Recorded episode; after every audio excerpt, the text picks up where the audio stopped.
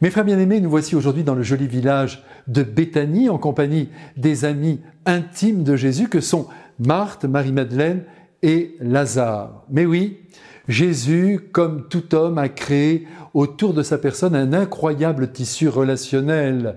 Et dans ce sac, il faut mettre, bien entendu, toutes les personnes qu'il a rencontrées, les membres des familles qui vivaient à Nazareth, et bien sûr les personnes qu'il a guéries et celles qu'il a libérées aussi de l'emprise du démon. À cela, il faut ajouter aussi les apôtres, auxquels il avait accordé toute confiance, comme nous le savons. Une mention particulière à notre Saint Jean, au jeune Saint Jean, celui qui aimait, comme dit l'Évangile Jésus, jusqu'à reposer sur sa poitrine en tendresse bénéfique pour les deux. Enfin, enfin, il éprouvait pour la famille de Béthanie une affection particulière. Souvent, semble-t-il, il devait se rendre chez eux, notamment pour y prendre son dîner, pour se reposer un peu, apparemment loin des apôtres, car ils ne sont d'ailleurs pas présents à la scène d'aujourd'hui. C'était là des heures qui lui appartenaient.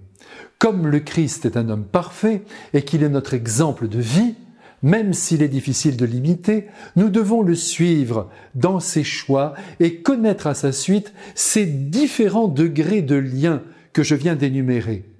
Par exemple, avec le voisinage, tout faire pour avoir de bons rapports fondés sur la bienveillance. C'est pas toujours facile. Mais il faut essayer. Et puis ensuite s'approcher de ceux qui souffrent physiquement ou moralement et à défaut de les guérir, les soulager, les consoler par notre présence, par notre amitié.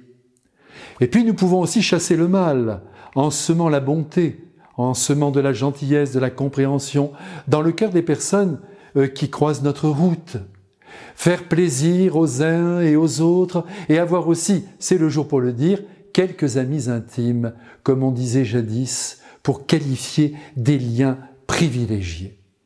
Le philosophe Aristote disait déjà qu'on ne pouvait pas avoir beaucoup d'amis parce qu'il fallait s'en occuper et leur être présent. Et Jésus avait donc apparemment trois amis intimes, un homme et deux femmes, Lazare, Marie-Madeleine et Marthe. Et en pleurant, comme on l'a vu pleurer sur le tombeau de Lazare, déjà en voie de décomposition, c'est là le signe qu'il l'aimait viscéralement avec son ventre. Reste la tendresse à donner, à recevoir, fondée sur un attachement mutuel d'une grande intensité à la Saint-Jean, dirons-nous, et c'est là, je l'avoue, un don qu'il n'est pas facile de trouver et de vivre. Bref, les liens forts sont exigés par le Christ en vue du bonheur humain, et c'est pourquoi il les vit lui-même. Aujourd'hui, nous sommes donc à Béthanie, Lazare est absent, comme je vous l'ai dit, il va arriver sans doute plus tard pour le dîner, et Jésus, pendant que Marthe prépare, passe un moment d'intimité avec Marie-Madeleine, toujours assoiffée de lumière. Elle est à ses pieds, elle le regarde, elle le dévore, dans tout ce qu'il est, avec son cœur sensible, son cœur de femme et de disciple, et elle boit donc ses paroles, quand tout à coup, Marthe fait des siennes en lâchant ses casseroles et en se tournant vers le Christ pour lui dire, Tu vois bien que Marie-Madeleine ne m'aide pas, et tu ne dis rien. Elle est là, assise devant toi, pendant que je me donne tant de mal.